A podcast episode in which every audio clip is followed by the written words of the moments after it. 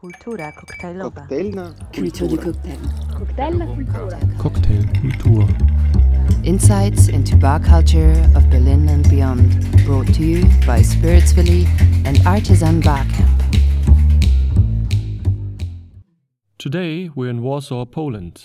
We're happy enough to sit down with Tomek Roehr, one of the founding fathers of the Polish bar scene and founder of the Warsaw Bar Symposium. He owns two bars now and found some time to tell us about what's interesting in the Polish bar scene now and maybe a couple of difficulties. So let's sit down and listen in. Today we're with Tomek Roehr of uh, the Warsaw Bar Cosmo and Bar Wieczorny. We're in Bar Cosmo right now. Hi Tomek. Hello. Hi, Robert. Nice to see you again. Nice to see you again. nice to have you here. Thanks for the interview. Yeah, for sure. I'm happy to include you into this podcast that we're making because we're hoping to learn more about international bar scenes, especially of Warsaw. Can you give us a brief introduction about where do you come from bar-wise and what are your bars all about? Sure, I think I can do that. I run two bars together with my wife. We started Bar Wieczorny oh, just over four and a half years ago now. It's a neighborhood bar, a little bit out of the center, kind of a dead spot, I would say. You can't really get a drink in the nearest area, which was quite a surprise for most people when we opened the bar. And we're just basically a neighborhood bar which happens to sell good quality cocktails, I think, very good quality cocktails. And surprisingly enough, that's what people seem to be drinking. We have one white wine, one red wine, two beers, and that's it on the menu. The second bar that I run with my wife is Cosmo. Um, this one is a new project. It's just over a year and a few months. We opened it. It's located in the center of Warsaw and uh, one of the most expensive apartment buildings in, in the city. Quite a fancy location. The bar focuses very strongly on sustainability, using local products, and quite a bit of foraged things that we use. We work with foragers, and that's pretty much it. I came to the bar scene a little bit by accident. I've been, say, helping people set up bars and, and run bars. The first one was Pies Suka, which was eight years ago, I think. It was considered by many to be one of the first sort of proper cocktail bars with table service, uh, water, and all the other things that come with, with cocktails normally. But in Poland, it was a little bit of a change. Before that, there was a couple of cocktail bars that were functioning. The real first one that people would consider the first cocktail bar, I mean, since the changes of the 90s, was Paparazzi on Mazowiecka Street. It's no longer open, but that was a, quite a big, high volume, sort of classic cocktail bar. I would say very strongly influenced by London and people who opened that came from London. And the last, I would say, maybe five, four or five years, the cocktail scene has really exploded here. We have 12 or 14 very good cocktail bars in Warsaw, the city, all different concepts and, and styles. So we have two speakeasies, uh, members only bar, some high volume bars, a tiki bar. And there's quite a booming scene, I would say. Not as quickly as Berlin, I would say, over the last 10 years, more or less, since I've been going, but it's, yeah, it's definitely becoming a, a big thing. So it's apparent that the Warsaw cocktail scene is broad and is diverse from the concepts. You mentioned the word neighborhood bar twice. What is a neighborhood bar for you? Good question. I think a neighborhood bar is a bar that people from the local area would come and have a drink any time of afternoon. Usually, it's a bar that serves mostly locals from the area, not necessarily a dive bar. I think many people would associate a neighborhood bar to be the same as a, as a dive bar. But yeah, I think it's just the idea that slowly people are starting to maybe not move so far away from where they live to go and have a drink. So um, that's how it started, and I think yeah, Wieczorny was the first, I would say, proper neighborhood bar where people were definitely coming from the area where we are located. Mm-hmm. And uh, since you refer to another European city, you're well traveled. Can you define the standard of the Warsaw bar scene in comparison to other cities in Europe? I guess so. I would say the standard is pretty much the same as most uh, most European cities.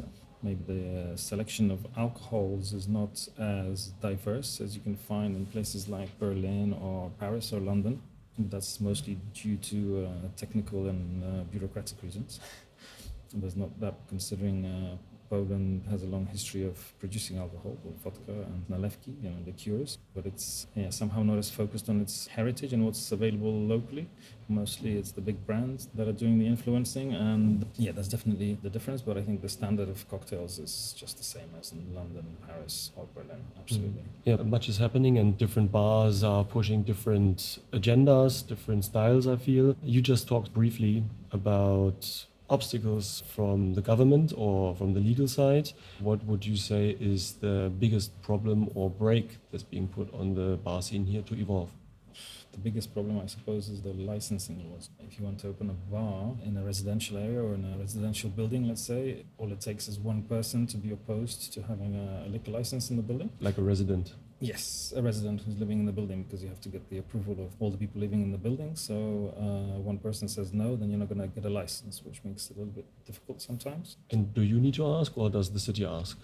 Uh, no, no. The person who wants to open a bar has to organize uh, all the documents, and then you submit them to the city. But if there's one, one let's say, person who doesn't like the idea of having a alcohol shop or a bar in the building, then it's not going to happen. Once you get through that obstacle, I think it's uh, pretty straightforward, just like everywhere else. And you talked about foraging, that you have professional foragers that mm-hmm. supply mm-hmm. you with herbs, spices, no, maybe not spices, but herbs and fruit that, that is uh, easily sourced locally. Mm-hmm. Is that unusual for the Polish bar scene or something that uh, you see more often? No, it's getting more and more popular, definitely last couple of years, I would say. People are starting to use local and wild um, plants and herbs and, and things like that, there's definitely a move, just like with food, towards going very local. And sourcing local products is not always easy to do.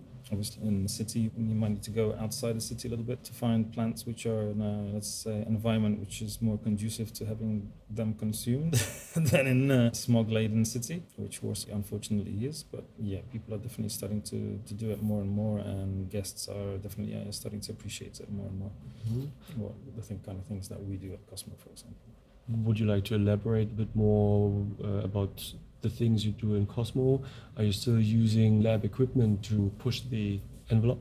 No, not as much as not as much as we used to. Actually, we, we did have some toys that we used to play with, but at the end of the day, we actually discovered that sometimes it's not necessary to use all the fancy gadgets and stuff to make uh, to make nice drinks. So we're actually using more uh, traditional uh, methods like uh, infusions and maybe speeding the infusions up a little bit in a sous vide and so on and so forth. But yeah, we're definitely not going so high tech. Main obstacle, of course, being the the cost of the equipment. Hmm which is uh, for bars in London, even probably in Berlin, it's a lot cheaper to buy uh, a rotovap, uh, relatively cheaper, I would say, to buy a rotovap or a, a, centrifuge than it is to, to do it here. Relative to the price that you can charge a cocktail. Exactly, and the income and and everything else. You know, the prices of cocktails here, as you know, range from 25 to I guess the, the limit, there is no limit to what the price can be. So they start at uh, six euros, five and a half, six euros. Mm.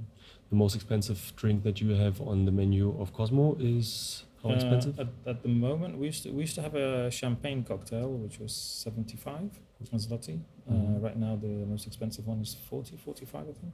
All our signature cocktails are the same price, which is 33 zloty. Mm. So 45 right now would be just 10 about euros. 10 euros. Yeah. Huh? Right. So there's another cutting edge bar that dives deep into using local produce and at the same time goes away from expensive lab equipment that we taught ourselves might be super important to be modern. This concludes the first of two parts with Tomek Roehr. Listen back in for the second part when he tells us more about where does he think the Polish bar scene goes and how might Brexit be interesting for cities like Warsaw with so many young Polish bartenders working and learning there. Hear you soon.